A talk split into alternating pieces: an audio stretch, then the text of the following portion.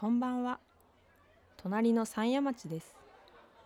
この番組は東京から佐賀に来た写真家小坂部信人と佐賀に暮らし続けてきた編集者中村みゆきがお送りするポッドキャストです。ローカルからローカルへをテーマに地域で暮らす人やその土地の魅力仕事やライフスタイルなど地域に関心のある人へお届けするトーク番組です。こんばんは。こんばんは。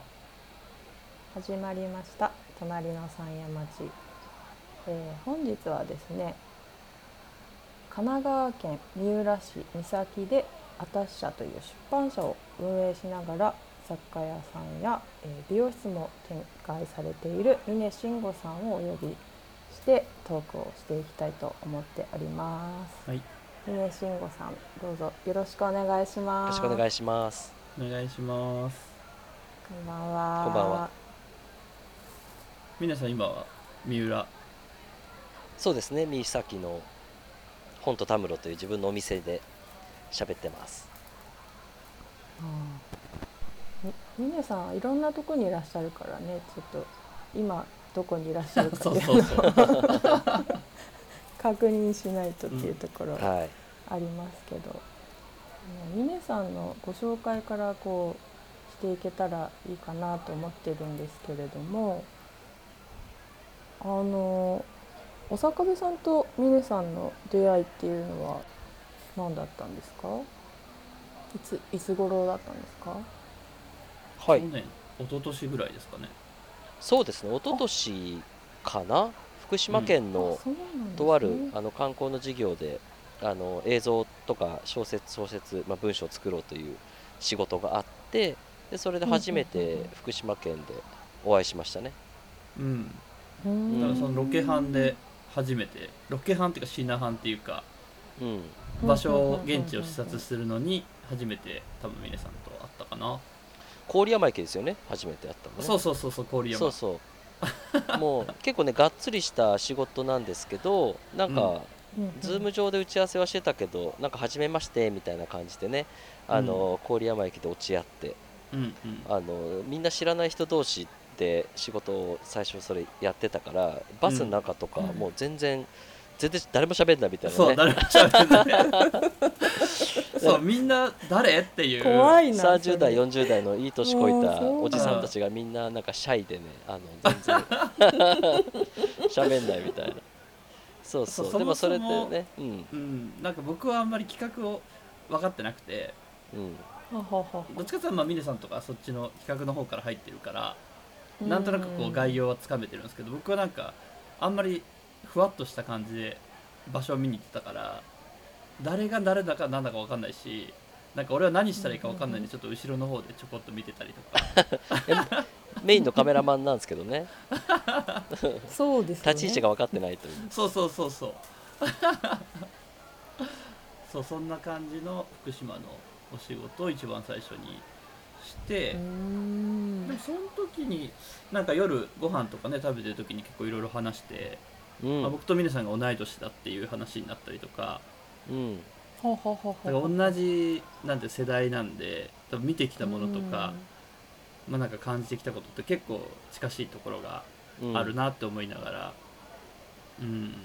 うん。でよくよく聞いたらその三崎でフォントタムロっていうお店をやっていて出版もしてるみたいな感じだったんで、うん。これはちょっと面白そうだなと思って、うんうん。割と福島の仕事が終わってからかな？なんか多分皆さんに連絡して、ちょっと遊び行きますみたいな感じでうん。フォントタムロに。行ったのがはじちゃんと話した時かな？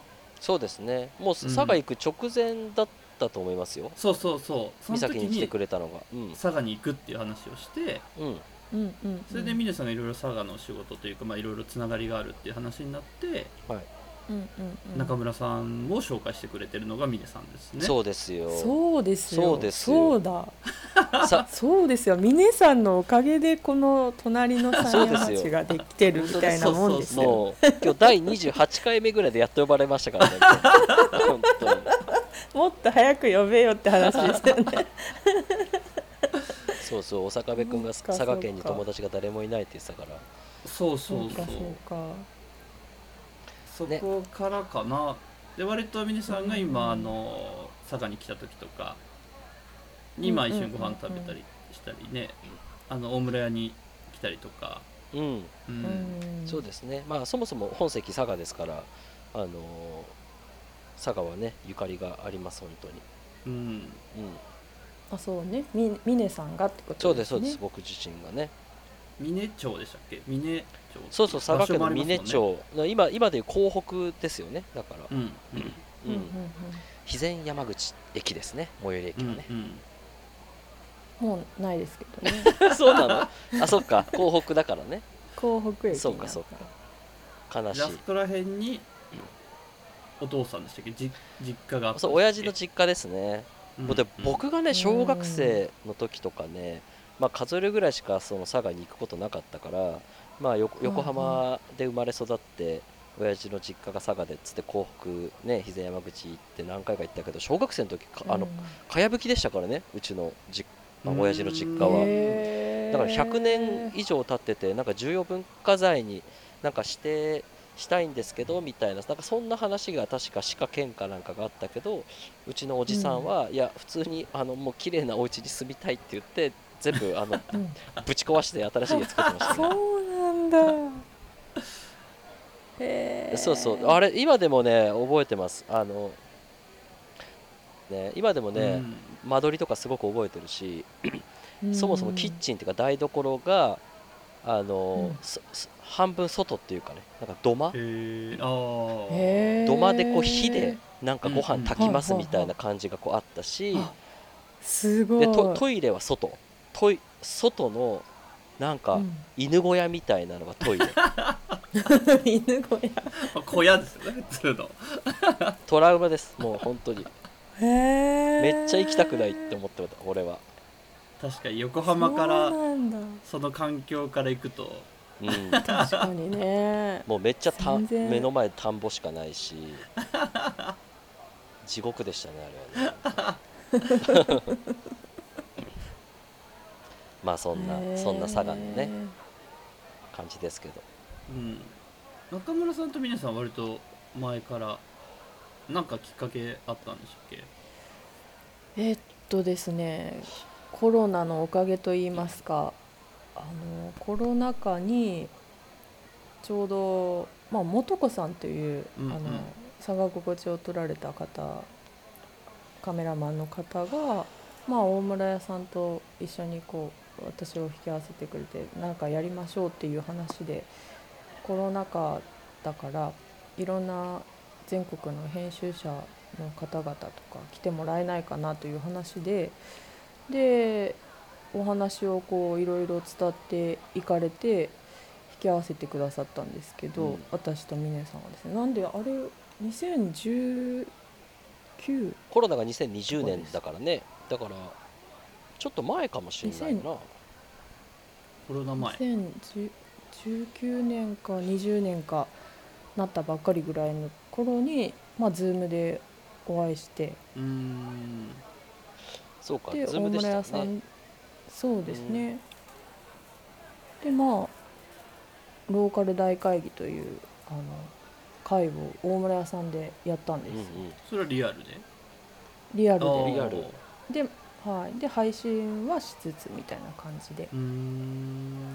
その時に初めてお会いしたという形ですかうね、ん。はい、なんでまあいろいろな方もいらっしゃいましたね。その他にも風の柿次郎さんだったりとか、うん井上さんとかね。井上さんとか。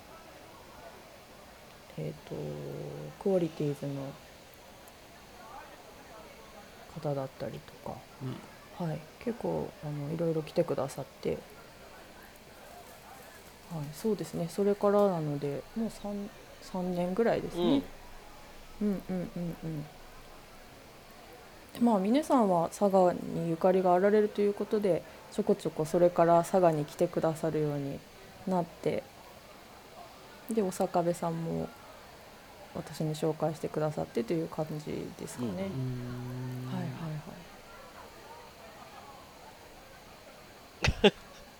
はい。そんな感じの。でまあその話は大阪部さんはご存知じゃなかったかもしれないですね、そうですね。ローカル大会議。うんうん。そうですね。それどういう会議が行われたんですか？まあ、あれはターンズの、まあ、ターンズって雑誌をうちで作ってる一つのまあ企画で、うんうんうん、まあ、大村旅館でそういうのをまあ話をしようということで、まあ、たまたま本当いろんな人が集まってたんだよね、あの時ね。うん、うん、なんか福岡のいい編集者さんとかもたくさん来てたし、福井で美獣やってる田中君とかもいた気がするし、うんうんそうですね、うん。田中君も記事を書いてくださるそうね。というこ。とで来られてまあ、あとその博報堂の,、あのねあのローカルおじさんの人もいたりとか、まあ、本当、まあ、うん佐賀全般の話というよりかは、まあ、ローカルでこれからでどうやって面白いことをやろうかっていうことを、まあ、みんなで議論するみたいなところだったり、まあ、その井上さんっていう日本回復列島論日本列島回復論かな？うん。っていう本を書いた人もなんかそういうちょっとアカデミックなことも入れながら、うん、なんかみんなで議論する場みたいな感じでしたねその日は。うん。そのメンバーがさ大村に集まってたんですね。そうですね。なんかまあコロナ禍で皆さん取材に行けないみたいな時あの事態に陥っちゃって、う。んおそう。それで今みんな多分ストップしてるから今だったら佐賀来てくれるよみたいな感じで 裏話言っちゃうとなんかそういう感じで呼んであの誘ってみたらみんな来てくださったみたいな、えー、すごい。あの時もろくそ嵐だったんだよね。すっげえ雨降ってなんかみんなギリギリで来れましたみたいな。で大村屋旅館さんの隣の何でしたっけ？えっと綿屋綿屋さんかな、うんうん。綿谷別荘さん、はい、あそこでなんかご飯食べたりとかした気がする。うんうんうんそうですね。ね佐賀牛とか食べましたね、でそれでワーケーションがどうだとか、なんか綿屋旅館さんの中見させてもらったりとか、うんうんうんうんでももう目の前の川がもう今にも氾濫しそうな 状態になってて。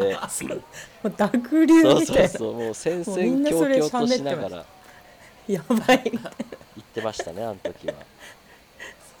観光どころじゃないみたいな。そうだね。本当美味しいもの食べて以上みたいな感じだったもんね。えー、次の日ちょっと茶畑見に行ったりはちょっとできたかな、うんうんうんまあまあ懐かしい。感じなんですね。そうそうですね。そんな出会いでしたね、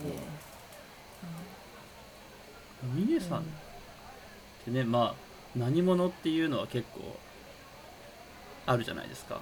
もともと美容師はい。から始まりキャリアキャリアっていうかうん。うん経歴的には。うんで今編集そうですね。にがなってますけども、うん、うんまあ中でもね肩書きなんてねなんかなあってもなくてもいいようなもんだから なんかもうそんなこだわりが全然なないんですけどうんうん。うんうん。まあ美容師をやってで、やまあ、辞めて美容雑誌の編集者になってでその後リクルートって会社に入ってまた美容の仕事をしてで、まあ、20代最後でね自分で雑誌を作るんだって息巻いてたんで、まあ、それで紙たたしっていうのを作ってからなんかこう本作っうん。自分で作って自分の、まあ、書きたいこととか表現したいことを世の中に出してそれで商売ができるっていうのはまあすごいすすげえ仕事だなと思ってそれで出版社を作っ30でさ作った。で まあでもそれでもなんかやっぱね全然あの食えたり生きていけなかったり部分もたくさんあったからまあいろんなクライアントの仕事やったりとか、うんうんまあなんとか生きつないでいく、まあ、奥さんと一緒にやっていく中でまあよりまあもう東京にもう行かなくてもいいかなっていう気分になってたからあのもっと田舎の神奈川県の一番端っこの岬に移って今6年経っていると。うんでまあ多分この6年の中で多分その編集とか、まあ、本作るっていう仕事以外にもこの本とたむろっていう場所だったり雑貨屋さんとか美容院作ったりとかっていうふうにちょっと箱物の事業が増えたから、まあ多分よりうん何をやっている人なのかがちょっとこう不明瞭になるっていう感じなんだと思うんですけど、はい、うん。まだ基本的にはでもやっぱその、まあ、人が集まる場所とか、まあ、いろんな対話が生まれるうん場所も、えー、とメディアっていうふうに捉えているのでだから雑貨屋さんとか美容院とか、まあ、本作ったりウェブサイト作ったりするってことも、まあ、基本的にはそのメディアっていう捉え方をしているので、うん。まあ、だからなんかそういう意味では、まあ、何かしらのそういう、まあ、メメディアを作る、うん、人っていうのがまあ一番腑に落ちるのかな今は。うーうん。ん場所とかねメディアとかね。うん。うん。そうですね。まあ分かりやすいその表現媒体ではないんですよ。そのうんうんうんおおみお店とかね美容院とうんうんか雑貨屋さんとかっていうのはまあ分かりづらいと思う。その写真を撮るとか文章を書くとかっていうすごくそのうんうん分かりやすい表現ではない。うんうんうん。って感じですかね。うーんなんで美咲だったんですか？まああのもともと25歳の時にえっ、ともう東京じゃないよねって話をその福井の田中君と喋ってて。うんまあ、これからローカルが来るとかそういう話ではなくてやっぱりその、うぞうむぞうにねやっぱその東京にはいろんな美容師さんもたくさんいたし、まあ、同世代でもすごいこう活躍してる人たちもたくさんいる中で、まあ、なんかこのレッドオーシャンのところにわざわざ飛び込むよりも、まあ、自分の好きな仕事を好きな街であの体現した方が、まあ、よっぽどいいでしょうと。でその時にはやっぱり家賃がねその東京に住んでた時は6万円で手取りが12万円っていうもうなんかどうやってもこう積んじゃってるんですよ。今今払ってる家賃よりも高い金を20代前半で払って住んでうんで年金払って携帯代払ってみたいな、うん。だからそういう自利品をもううどうやって生き延びるかっていう思考ではもうなかったですね僕らは、だそれで2000、えーっと9年の時に鎌倉に僕は引っ越すんですけどで、うん。その福井の田中君は台湾行っちゃってうーん。でその後震災が起きて、うん。えーまあ、ローカルだとか地方創生だとかいろんな文脈が起きて。うん、だからそういう2011年から2015年まではリクルートにいましたけどもうその時はもうずっと,、えーと鎌倉逗子から東京に通ってたし、まあ、その時も違和感がすごくあった、うん。ん。でもリクルートで働いてるその本社の同期とかいろんな人たちからすれば、なんでお前は逗子から通ってんだみたいな話をうんされてたんだけど、うん、まあでも1時間で来れるしいい街ですよみたいなことを言ってて、うんううん。ん、まあそんな中で2015年辞めて会社を作って2017年まで逗子に住んでたんですよね、うーん。まあでも自分のい借りてる一軒家がその職場在庫置き場寝るところ飯食う場所全部一つの家の中で管理してたので、うん。まあなんかやた家賃高いのになんでこんな狭いんだろうみたいな気もあったから、うんうん。まあ、もっとよりローカル田舎のところに行って、うんうん。うん安くてたくさん物件借りれる場所ないかなとか。あの、普通に寝る場所と在庫置き場変えたいなとか、まあただ結構そういう現実的なところからまたさらに引っ越しを進めるんですよね。うん。うんでまあ三崎にたどり着いて今6年経ってるって感じなんですけど、まあ、三崎じゃなくても全然良かったです。あの長野県も見てたし千葉県も見てたし、神奈川の真鶴っていう町も見てたし、うん。まあ渋谷を中心に70キロ圏内であればまあどこでもいいかなっていう発想でやってましたね。当時は。ん。中村さん三崎って行ったことありあります？いやないんですよ。もうーん。う本当行きたい街の一つなんですけど。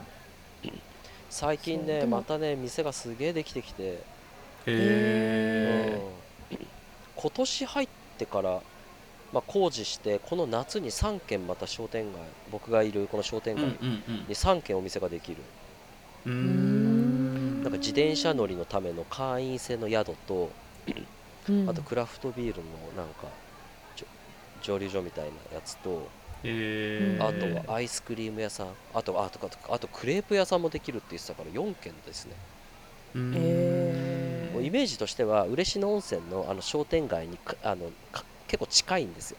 ふふうん。雰囲気っていうかなんかこうみ店やってる感じっていうか、うん。はいあそこやっててあそこやってないよねみたいなぐらいのうん半々みたいな世界観なんで、まあ、そんな中に 1年でなんか 4, 4件できちゃう。で去年もうん。4件ぐらい新しい居酒屋さんとか若い子たちが来てできたりとかしてるのがあるからうん。本当ここ12年の話ですよね。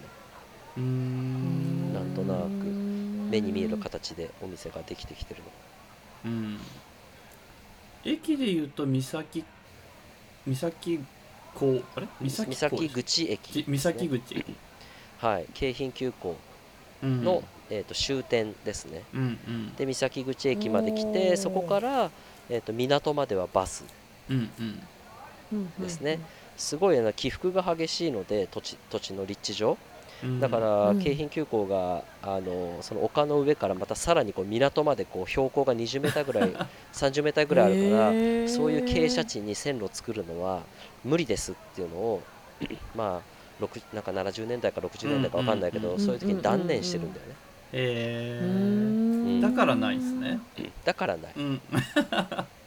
なるほど、はいそう港まで普通大概ね電車とか通ってるけど結構中途半端なところで終わる。そうなんですよね。うんやっぱそれも本当土地ですよ。本当に。うんうん。うん、標高の問題。でもそんなにちょっとまあ不便っちゃ不便なところにそうやって店が増えていくのは何なんですかね。やっぱ面白いと思う。うん。若者が増えてるっていうことなのかそうですね。まあなんか僻地でありながらも観光地であるし、な、あの圧倒的に神奈川の中で家賃が安いし、うん。あとは今のそのうん。この、まあ、直近5年ぐらいのなんとなくその若い人たちがお店を始めてあの僕らもできるかもっていうなんかそういう意識があるんでしょうね、うーん。うんそういうスタートアップしやすいっていうのは間違いなく言えるとは思う。うんうんううんそうね。そうね。そんなになってるとは。うん港ってことはあれですよね。漁村みたいなイメージを持ってればいいんですかね。そうですね、まあ、いわゆるその漁そうだな。なんかこう寂れた漁村っていうよりかはあもうちょっとこう港ちゃんとした港っぽくなってる。うんううん。ん。やっぱり60年代70年代にやっぱ世界中からこう遠洋漁業で出てった船が岬に着いて、でそこで水揚げをして冷凍をして、でそこから東京の大きいマーケットに流していくっていう中継地なんですよね。ねだから三崎港の周辺で魚は取れないんですけど、あのよそに行って海海外とか、まあようん。うん違う東北とか鹿児島とかあっちの方に漁に行った人たちが戻ってくる港なんですよね。うん。へー。その母の港って書いて母港っていうんですよ。おおはあ面だ白い。ず船乗りはその母港があってうんううん。ん帰る場所が決まってるんですよね。うん。だからそれがまだ当時焼津とか静岡の焼津とか、うん。えー沼津とかうんうん。大きい港がなかった時はそのみ岬で水揚げをしてたんだけどもあうん。のすごいちっちゃな港だからもう大渋滞するんですよね船が。水揚げすんのに。で半年1年ぐらい遠洋漁業行ってた漁師さんたちが半、ね、1年ぶりぐらいに丘に上がるもんだからあの、うん。か金だけは持ってるわけですよ。でその人たちがこの商店街にあらゆる店があったし映画館が3つとか、えーとへー。銭湯が4つ、まあ、バーもスナックも居酒屋も履物屋さんも CD あのレコード屋さんも全部あってそこでへー1年ぶりに他に降りた人たちが一晩で100万ぐらい使うっていうのが5000人ぐらい毎日いるっていう、へすごい。まあ、それでーだからすごい栄えてた町なんですねそうそうめちゃめちゃ隆盛したじゃあね。街なんですよね。でそれで80年代本当の日本経済のバブルが来た時にはもうその港としてはまあもうき機能としてまあ小さくなっていたのででまあ、沼津とか焼津とか大きい港にマーケットをこう取られていくと。で本当のバブルが来た時にはもうそのイオンだとかなんだとかで開発が入らない。うんうん。うんで90年代2000年代入ってきてそのまま取り残されて今に至っている。すごくレトロな街並みなんだけどうん。まあ、一周回って今はいいよねって言うけどまあ地元の人からすれば普通にイオンとかツタヤとか来てほしかったなと思ってると思うし。そうそう。だある種取り残された街ではあると思うんですよね。ううん。んへえでもますます興味持ちました今のお話聞いて。もう最近なんかねこれ歴史的なことをねずっとおじちゃんとかに聞きまくってるんで あのうん。今もう峰君の中ではもう歴史マイブームが今到来してるんですよ。へえでもね同じ港って言えば横浜に住まれてたわけですからね。そうですね。そのその感覚とはまた違うものが今あられるんでしょうけど、うんうん、そうですね。やっぱなんかその、まあ、でっかい港だし、まあ、そもそもその、まあ、外交とかね貿易も含めてちょ規模感がやっぱ違うんですよね。こっちは魚あげるところですからあの、うん。横浜とか神戸とかそういう港とはまたちょっと違うカルチャーなのと、まああとはねその二十歳ぐらいの時までは別に横浜の港がどうだどうこうっていうのは全く意識がないわけで。うん。小さい頃の峰さんはあの 峰少年はどんな少年だったんですか？峰少年ね。これでもなんかこれこの話でいいのかな？大丈夫かな？ま あ全然大丈夫です。ゆるく。これでも最近僕自分自分探しみたいなあのいわゆるそのあれですよ。20代がこう路頭に迷って自分探ししてるような自分探しじゃないうんうん自分探しを最近遊びで僕すごいやってまして。へへえあのなんでこういう性格になったんだろうとか自分が持ってるこのなんか成分表示表みたいなものをえこう出した時になんかどういう構成なのかなみたいなことをめっちゃ考えててこの1年ぐらい。うん。でで、まあ、すごくまあ明明るいですよ。で多分人よりも社交性があるしうん。コミュニケーションも多分多分あああ割とうまい方。うん。でどんな年代が来ても大丈夫友達作りやすいみたいな。なんかそれは僕は高校生の時にそれ美容師向いてるなって自分で思ってたんで。うん。だからこの職業を選んでるんだけど。でもうん。それをねこう作ったのは、まあ、いつからそれがこう発動発動したのかなっていうのを遡ってった時に多分小学3年生のあの横浜から新潟に転勤した2年間っていうのがあって、へで多分その時にいろいろ多分あのこう開眼してるんですよ僕は。でそれは僕自分自身は無自覚だし無意識だったんだけどもなんかね意外とこの自分のこの記憶をえー、と引き出そう引き出そうと思ってめっちゃこう考えて努力をしているとね意外と自分の記憶の引き出しがねこう開けれるっていうなんかねえー面白い。スキルもね最近身についてきてで何があったかなと思った時に小学校3年生で横浜から転校しました、えーうん。あある日行った時に下駄箱の上履きの中にめちゃくちゃ画鋲が入っててでそれを見た時になんかやばいみたいなあの、うんうん。全然受け入れられてないじゃんみたいな。うんうん。でその時にえ結構ねその記憶もねあの悪い悪いというかこうあまり面白くない記憶だから自分でこう、うん。記憶を消してるんですよね確かに。結構。うんうんうんでもそれをこうなんかか丁寧になんかこうそのシーンを思い返すとうん。結構また思い出されてきてえでその時はその画鋲をバーッと下に捨てて 何食わぬ顔であのクラスに入っていくんですよね。ーうん。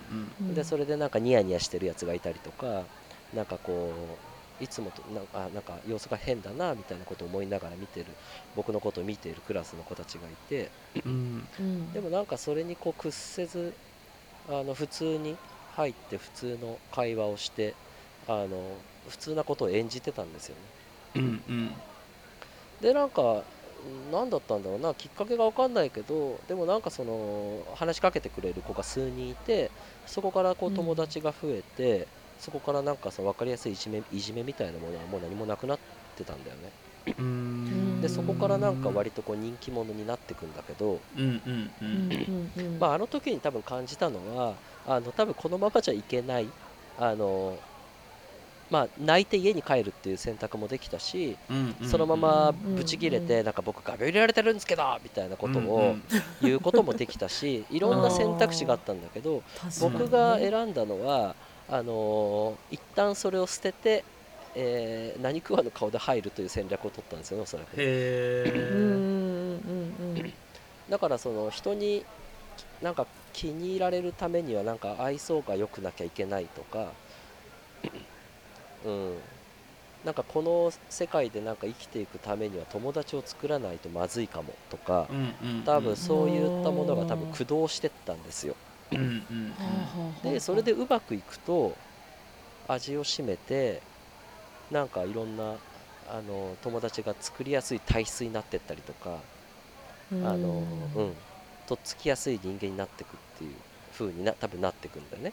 うん。うん。だからうん新潟から帰ってきて横浜で5年生で入ってきた時には相当明るい人間になってたっぽくてでうん中学校もすごく僕はもう何も悪い思い出何もないしうん。高校生の時とかも本当にすごく楽しかっ 楽しかったし、うん。うん、悩みとか本当にないみたいな人だったんですよね。だそれって多分ねそんぐらいからまあ駆動してますと。でまあそのささらにじゃあ2年生まではどうだったのかっていう話を最近あの逆取材をしてましてですねあのうん。実家に帰った時とかに その2年ああ ,2 年生ぐらいの時のこうアルバムとかをこう引っ張り出して見るんですよ。うんうんうんで恥ずかしいけどうちのお母ちゃんにうん。うん2年生までの峰慎吾はどういう人間だったかっていうのをこう聞いたりするのね。うん。あー。そうするとめちゃくちゃシャイシャイだと。あそうなんだ。うん。だから授業参観とかでい1年生2年生の時に授業参観とかで行ってじゃあ峰君とかっつってこう刺されるともう何も喋れない耳が真っ赤になる、あのへ立ち尽くすみたいな人だったらしいのね。でまあそう全然違うじそうゃそう。んでそういう記憶もないわけですよ、僕は、うんうんうん。そうなんでそれを他者から知ってなるほどねって僕は今思ってるのね、うん。でで一番古い記憶はあの3歳の年少さんの時にあの幼稚園に行くんだけどその、お母ちゃんの後ろに自転車に乗ってこうやってこう捕まりながら幼稚園に着くんだけどなんかどうしてもうん。クラスに行きたくなかったらしくて、年少さんの時ね1年間ずっと僕園長先生の部屋にいるらしいんですよ。もうめちゃめちゃ暗いじゃないですかもうすでに。まあ多分そのお母ちゃんからこう引き離されてそのいきなしその集団生活みたいな社会にこう放り込まれるのが多分ものすごく多分嫌だったんでしょうねうん。うんでその園長先生の記憶も僕全然ないからまあそれを聞いた時にうん。あそうだったんだみたいな。だから多分ねもともと僕はねあんまりこうなんだろうみんなと一緒にこうわっしょいわっしょいしてるっていう人間って多分おそらくないんですよ本来、あーもうちょっとこう隅っこでなんかでこう泥団子作ってる方が実は自分のこうああの本来の力が多分出せるみたいな ところがおそらくある。でもこうみんな社会に出るとなんかそのどうやってうまく適合しなきゃいけないかっていうことでいろんな努力をするわけじゃないですか、うんうんうんうんうんでそれが大人になってもやっぱうまくいくもんだからずっとやり続けてるわけですよ、うんうんうんこうやって人と付き合った方がうまくいくとかあのうん。こういう時は意見を言った方がいい言わない方がいい、うん、とか、うん。そういうのを多分ずっとみんなが持ってるんですよね。幼少期の時に克服したスキルみたいなものが。それがずっと多分駆動しててでそれがね、まあ、あの駆動し続けてると、まあ、破綻する人もいるし、うん。まあ、それが会社の組織みたいなところに入っていった時にもう全然合わないと。っていうことがあってだからなんかその、ね、自己承認欲求みたいなものが大事ですよねとかあのよく言うじゃない、うん。でもねうん。なんかその自己承認じゃなくてねおそらくね今自己一致が必要なんですよおそらく。なるほど。そう。うん。だからほ本来の自分をさ探れてないってそうそうそうそう。ことってことですね。だから本当の自分をこう取り戻すみたいなことを今遊びながら僕やってて。うん面白い面白いでしょ？でこれねスピリチュアルでも何でもなくてうん。普通にただただ面白くて。うん。でこれさ 最近ちょっと味しめたのがあの横浜の地元に戻った時に中学校の 同級生集めて同窓会しようぜとかっていきなり僕が LINE とか Facebook のメッセンジャーで送るんですよ。でそうするとなんか15年ぶりぐらいに連連絡来ましたみたいな人たちもいるから、なんかどうしたどうしたみたいになって、なんで今更同窓会するんだみたいな、うとりあえずなんか横浜なんか飲もうよみたいな。でうん。この前、もうねこれ 4, 4回ぐらいやってるんだけどこの1年で、うん。で20人ぐらい来てでまあ普通にみんなね久しぶりみたいな感じで子供もいますとか、うんまあ、離婚もしてますみたいな、うんまあ、いろんな状況が39歳ある中で、まあ、真面目な話を、まあ、あるタイミングで僕するわけですよ。当時の峰慎吾はどういう人間だったのかっていうのを教えてくれっていう話をすると、僕が全く記憶にない中学生の峰慎吾像をいろんな人が持ってるんです、へえへえそれを聞聞くのがめちゃくちゃ面白い。自分 面白い。自分の話してるんだけどうん。自分のことを他者から聞くっていうことをしてて、うんうんうんうんそうそう。だからなんか峰がなんかブチギレてなんか椅子放り投げて家帰った時はマジ焦ったわとか言われた時に、ま、全くその記憶ないんですよ。な何そのサイコパスなやつ。えー、みたいな。面白い。とかそうそう。なんか別にあの時はあの子のことを好きだったとか、あそこのあうん。うん A さんと B さんは付き合ってたっぽいとかもうどうでもいいです。そんな話は。うんうんうんうん。うんうんもうあらいなんかいろんなエピソードをちょっと教えてっていうことをしててこの遊びはね本当に面白いです。うん。最最高です。うん。そうだからねこれあのお二人にねぜひ聞きたいのと、まあ、最近なんか飲みの席でもねこう異常に異常に盛り上がるんですけどうん。なんか自分が持ってるその一番古い記憶ぐらいからなんかねあもっとこうしなきゃいけない。うん。自分はもっとこういうふうに生きていかなきゃいけないかもっていうところの中で一番最初の起点みたいなものが多分あってうんうん。でそれはその3歳とか4歳の時が一番多いと思うんだけどうんそこから何回も来るわけですよ。小学校2年生の時うんこんなことがあったな5年生の時あったな高校生の時あったなとか。でも高校生の時ぐらいになると割とこう空気読めてくるからなんかその自分本位のその言動とか行動じゃない。なんか自分の中での忖度みたいなものが多分高校生ぐらいから多分結構入ってきちゃってると思ってて、うん多少演じれるようになってきてるもんね。そうそうそうそう。だその手前ぐらいまで。読んで。ううんっていうのが多分人それぞれあってでうん。中村さんにとか長部君に例えばね中学2年生の時の8月まあ今日の日付で言うとね中学2年生の7月25日何やってました？うん全く記憶がないな。ちょっと一瞬飲み物取ってきていい？なんか今すげえ喉乾いちゃった どうぞどうぞ今。めっちゃ力んで話してたら、いやめちゃくちゃ面白い。面白い。何してたかな？なんかいや中学2年生とかも全然記憶ないな。どうだろう。全然なんかね小さい頃の記憶があんまりなくて。だからなんか写真とか見て、うん。なんとなくこういうことしてたみたいなのは覚えてる、写真の記憶しかないんだけど。写真の記憶ね。そう。写真の記憶から自分がこんなことしてただろうっていう状況の記憶はあるんだけどはいはい。実際自分のこう映像とかうんうんだからさっきミニさんが言ったその画鋲を捨ててっていうそのなんていううんんですか、うんうんうん。動画？動画なのか？記憶の動画、うんうんうんうん。がうんうんあんまり出てこないからちょっとなんかなるほどね。剥がしていきたいなって思っている。その記憶を。たたどるってことですね自分自分自身。うかうんうんうん。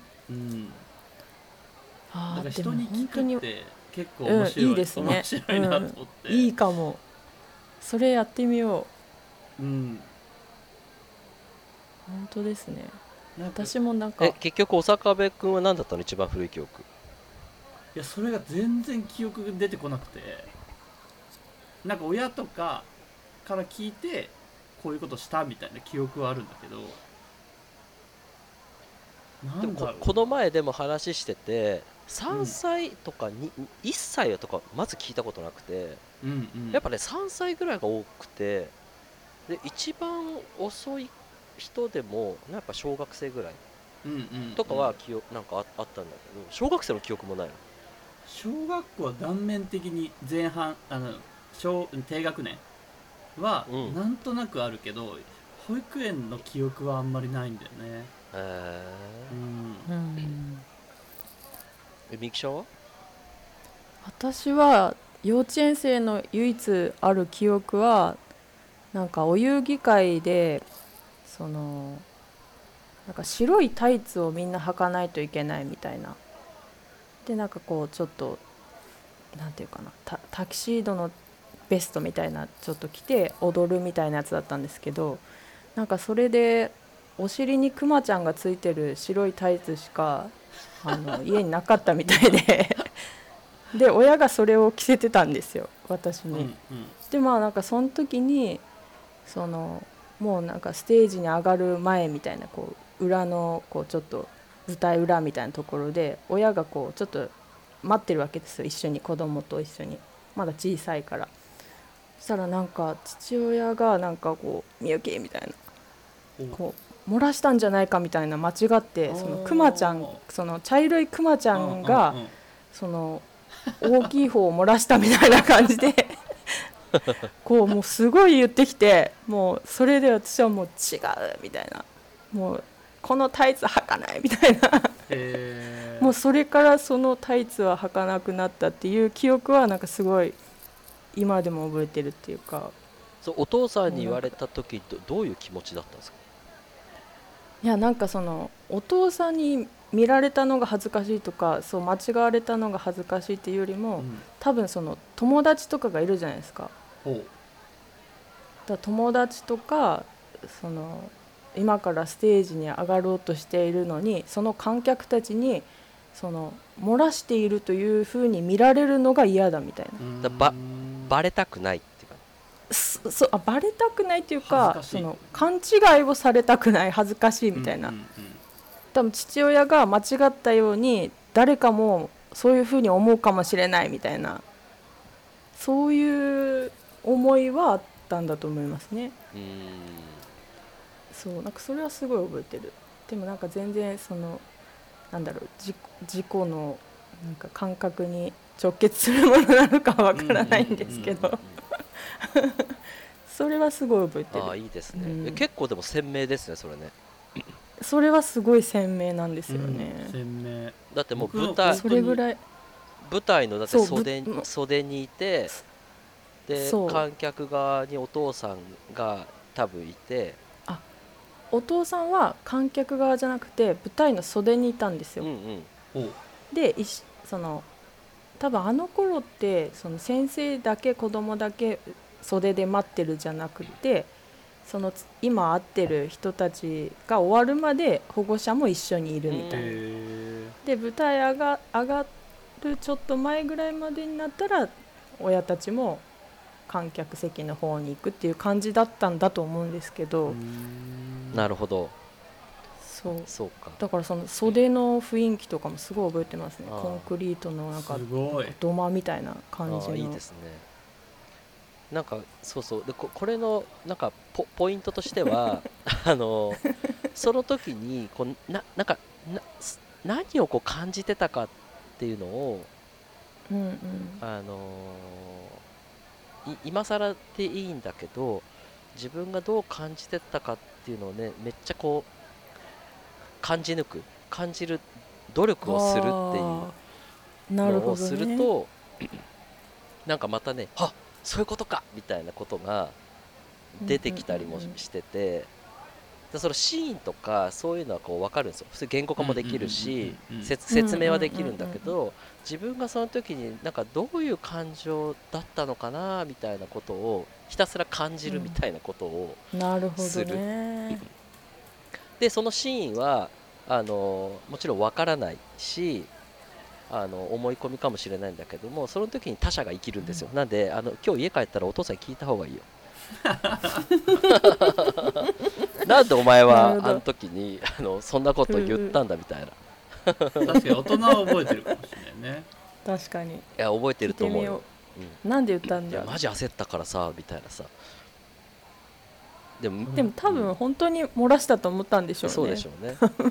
もうでも娘をそういうなんか恥さ恥さらしにさせるわけにはいかないみたいな 正義感だったのか、ねああそうでしょうね、うん。はたまた全然なんかあいつマジ漏らしてるウケるみたいな 感じなのかわかんないけど。そうだとしたらもう最悪ですそうそうそうそう。そうなんですよ。なんかねこういうこういうのをなんか永遠となんかできるなと思って最近話題としては。確かに面白い。めっちゃ面白いでしょこれねうん。おすすめです。俺保育園の時に昼寝の出てきた出てきた。寝れな 出てきたやん出てきた。さっきまでないって言ってたのに。いやなんかこれがね気持ちなのか何なのか分かんなくて。あの天井がなんていうんですか。ハリパネみたいなこうん。うは断面がこいくつも重なってる、うんうんうんうんうんずーっと網だくじしてたんですよ。うん。あるよね。寝れなくて。あるある。うんうんうんでそれでなんか記憶はある。けどその時何を持ってたかって何を持ってたんだろうな。寝れねえなって思ってたのと。うん。多分早く遊びたいなみたいなうん。あだから網だくじとかずっと天井のなんかこう例えば木目をずっとなんかこう顔探すとか、うん。何に見えるあか探すとか、うんうんうんうんうんうんそんなことばっかしてた気がするな、うん。なんかその時の小学生小学生っていうかそのねちっちゃい時のお坂部さんをうん。なんか想像するとあなんか今のお坂部君見ても大して変わってねえなっていう気もするよね。う。ん、変わってないと。そうですね。うん。だからずっ座禅とそういうことやってそうだもん。しててうん。あのお寺とつながってる保育園でうん。座禅の時間があって、その時にもすぐ叩かれてた気がするしうん。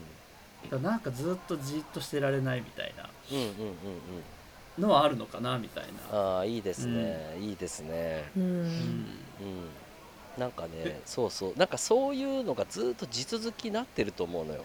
うんうんでなるほどね。6070になっても多分同じこれ会話多分できて、うん。70のおっ知らないおっさんとかに一番古い記憶ありますかって聞いたら100%覚えてると思うのね。でもそっからなんかねあんまり人間変わってない気がしててあのうん。本質的なところは、うんうんうんうんでもそれをずっと網だくじやり続けて、いうん。なんかこんなことやってもプータローになっちゃうじゃん だからそのなんとか稼がなきゃいけないとか、えーうん。なんか別れなきゃいけないとかなんか何か始めなきゃいけないとかっていうことはもうそれは社会に対してもう適合してるんですよ。その時にはうん。もうすでに、なるほどね。でもそれを自分のなんか持ってるなんかその網だくじ本当はやってたかったなみたいなことを打ちなんか打ち消してひたすら適合してるとみんな会社とか辞めちゃうんだと思うのね、んうんうんうんうんうんうん。そう。だからなんかそこが多分自己一致してる、うん、なんか働き方とか なんか仕事の選び方みたいなことは なんかすごく重要な気がしてるの。うん。だからううんちのバイトちゃんの大学生の子たちもさもうやりたいこととかないわけですよ。で3年生にななって就活しなきゃいけないみたいな。でもうん。就活をしなきゃいけないうん強制観念にこうは入っちゃってるから親もうるさい先生もうるさい同期は就職始めてる。やばいみたいなうん。なんかそういうループに入っていくともう割とそこそこなんか流し入れてる会社だったらもう行っちゃえばいいやみたいな感じでい行くんだよねやっぱり、うん。うん。なんかそういう駆動の仕方本当やめた方がいいよって言ってて、うん。同じような今日今話ししたようなことを大学生とかにすると マジで自分のことマジで分かってないんですよ。おー。なるほどね。大学生は二十歳ですよ。二十歳が10年前の記憶なんてもう 10, 10年しかないわけですよ。僕僕たちも10歳の時の記憶を思い出そうとしたら29年間遡んなきゃいけない でそんなレンジが狭い中で自分のことが分かんなくなってるっていうことが今うんあのすごく世界で起きている気がしていて。確かに。うん。そうだからやりたいことなんかそもそもないんです人間うんなんて、うんうんおそらく。でもやりたくないことっていっぱいあるよねって聞くといっぱいあるんですよ。うん。なるほどね。うん就活する以前になんかこういうなんか自分さ探しというかなんかそういう遊びをやった方がいいよみたいなことを言ってなんかはあってなってます、みんな今。うーん。そそれだ！みたいな。うん。面白あい。まあでも自分を知るって大事ですもんね。あうん。だって自分を知らないと何もできないでしょ。何も行動もできない、何も言動ができない、しましてや就職とか仕事選びなんかもうもってのほかですよ多分。うんうん。ううんん。そうそう。自分のこのなんだろう許容範囲みたいの知ってるとこっからちょっとオーバーすればできることとかうん。その範囲内でできることとかうん。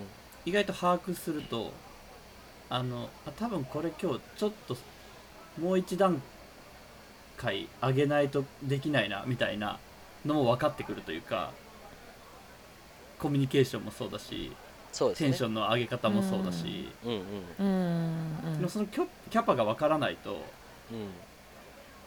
分かんないだろうね。ん分かんないですよね。うん。そうね。なんかその余白というかの伸びしろみたいなものはねいろいろこうぶ,、うん。ぶっ壊してきたからこうの伸びたわけで。伸び縮みしてるものをさこう伸び縮みできるものをさこうぶっ壊してってこう伸ばして伸ばして伸ばしてるからこれぐらいまではできそうだなっていうイメ,、うん。イメージが湧くじゃない、うん。でもやっぱそれがねやりたいこととかとこう紐づいてないとめちゃくちゃ苦しくて、うんうん。やりたくもないのに無理やりこうシワ伸ばそうとしてるから確かに。なんかね疲弊してくるだろうなって思うしさ。うんそう。だそだからそうそうそそういうのもあってなんかれ歴史みたいなことに最近ハマってるんですよ、まあ、自分の歴史の話を今,、今までしてきましたけど、うんまあ、さっきの美咲の なんか昔の話とかも,、うんうんでも全部ね多分つながってる気がしてて、ううん。うん、だって今今ある美咲が なんで今あるのかっていうこともやっぱちゃんとこうね遡っていけばわ分かるわけで、うんうん。なんかそういうのをやっぱこうなんか街づくりとかわかんないけどなんかその街のことをする人はやっぱり、うんいろんな街のことを知ってる、まあ、その相対的になんかこう判断できるっていう良さもあるけどやっぱりなんかでうん自分の街のことをねもっとやっぱ知んなきゃダメだなっていうのをなんかねまざまざと最近感じてるし先週それこそおみこしのねお祭り祭りやってましたね。がっつりやって、もう今回準備も本番も片付けも全部やってそれでやっと初めてなんかちょ,、ちょっと分かったなみたいなうん。気もするぐらいなんですよね、うんうん。そうそう。だからなんかねそういうのをねなんかちゃんとやんなきゃなって最近反省してて。でなんかみみ峰家の家紋の話ってしましたっけ？してないか？してない。聞いてないです。でで家紋すらも知らないじゃないですか確かに。うん。でめっちゃ調べ調べたんですよ。そしたらその、まあ、さ佐賀のね出だからねなんかこう、うん。家紋が出てきてでなんかかかっこいいじゃんと思ってこの家紋。おなんかこれこれでうん。T シャ,、T シャツ作り作りてえなとかって思ってたんだけどなんかでめっちゃ調べてたらなんか結構いいとこの出なんじゃないかなみたいなことをあのいろいろ調べてたんですけど結局キュウリの輪切りだったんですよね家紋がほう。え？キュウリ。あのキュウリ。キュウリをうんうん。パスって切った輪切り？時の、あ。あの輪切りだったんですよ。へえへえそれをこうデフォルメしたようなものってことそうですね。そうだから結局ね武士でもなければ医者でもなければその貴族でもなければもうただの佐賀の農民なんですよ。ほう。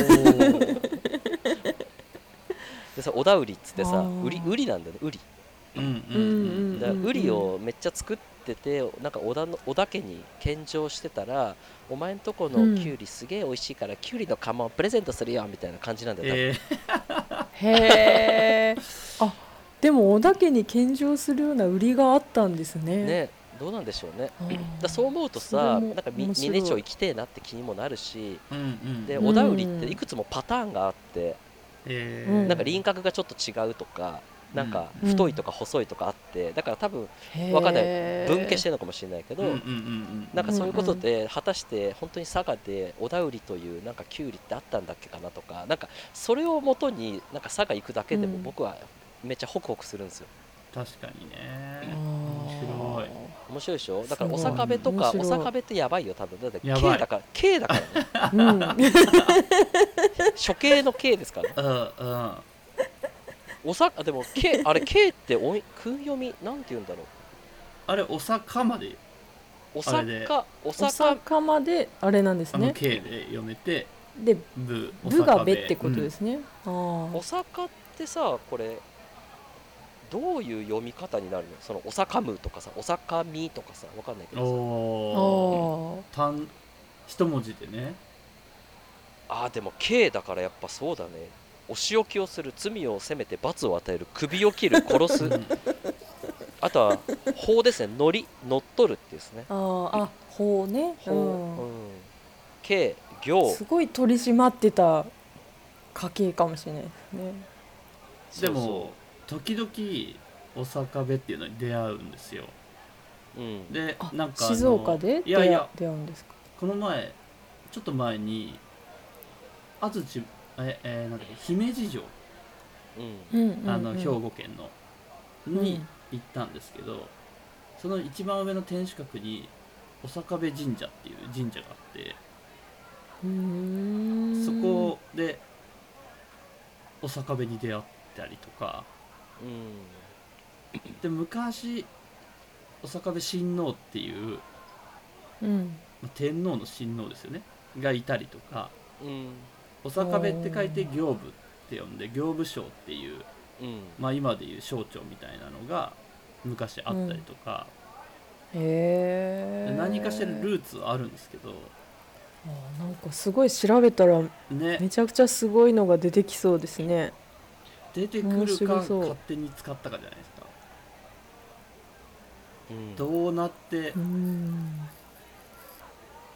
うんでおさかむおさかべのおさかっていう字は、刀。刀と あと音符。ほなんかシャープみたいなやつの字が音符で、それをねケケイと呼ぶらしいんですよね。だから刀の音みたいな感じがするななんとなく見ると。刀の音シャキンってことじゃないですか。うん。わかりやすく言うと いやおさかべさんは家紋調べた方がいいよ。ううん。ん面白そそう。そう。なんかねそうそう。ここのこの話も絶対面白いでしょあの父方のえっ、とね方でめっちゃ遡るといろんなことわかるんで、うんうんうん。でそのえ江戸時代はあの戸籍がなかったから明治なんですよね。もうだ明治の初期までは遡れるんですよ。自分たちのルーツが。江戸になるともう残ってないんでわかんないんですけど。うん。そうそうだから中村家がお父さんのおじいちゃんのおじいちゃんぐらいまではうん普通にうんうん。うん役所に行くと多分わかると思うけどねあ明治の初めぐらいまで。ね、へえ中村さんのでもなあれな旧姓旧姓だっけ？中村が、旧姓ですね旧姓が中村かもう村の真ん中だもんね中村さんはね。うん。日本中どこでもいますよ中村。うん。そうそう。うん。なこういうねお名前お名前系めっちゃ面白いですよ。面白い。うん。僕高校の時の過去ね高校のねサッカー部のねマネージャーがね権の神さんって言うんですよ。すごいな。えー権力の権にカタカナののに神様の神なんですよすごい名前。絶対やばいじゃないですかもう。うん。だ佐賀は多分そういうなんかわかんないけど調べたらそういう特殊な名前の人たちいると思いますよ。佐賀にしかいない人たち、ううん。んもともとなんかそういう豪族だったりとかさ。うんうんうん貴族だったりする人たちが。結構同じ名字の人多いですよね佐賀って。そうですね。結構多いかもですねなんか結構みんなな下の名前で呼び合ってるじゃないですか。そういう理由なのかわかんないんですけど。いや それはそれはなんか島ぐらいしかあんま聞いたことないですけどね。島？島の人がみんな同じ名字だからあその下の名前でみんな呼ぶみたいな。お同じ名前だったらこう西の何々ちゃん東の何々ちゃんみたいな。いうとかはなんか聞いたことありますけどうんうんうん。でも例えば北川さんとか健太さんって言わないですか？あそうですね。あでもまあ北川さんはいる、うん、北川さんっていう人もいらっしゃいますし、うん。うん、なんか名前の方がよりフランクに接せられるからじゃないかなと思いますけどね。ううんん、なんかみんな割と下の名前で呼び合ってるなって僕は佐賀の人を見ててうーん。あでも確かに佐賀の人にのぶちゃんって呼ばれてますもんね。言。われる時あるね。うん地元か佐賀かぐらいですけど下で呼ばれるのって、へー。東京ってあんまり下でみんな呼ばないっていうか名字で、そうなんだ。う、うん。接することが多かったですけどーね、ん。なるほどちょっとすごく面白いお話を聞いてまだまだお聞きしたいんですけどとりあえず前半はこれと これぐらいということでよろしいでしょうか？前半長いな えもう1時間ぐらい経って聞けてないですね。はい。ちょっとまあ次はこう編集のこととか峰さんがこれからされたいこととかお聞きできればいいなとはい。思っているんですけれども、はい、今日はこれぐらいにということで。はい。どうもありがとうございまありがとうごしたざい。ました。ありがとうございました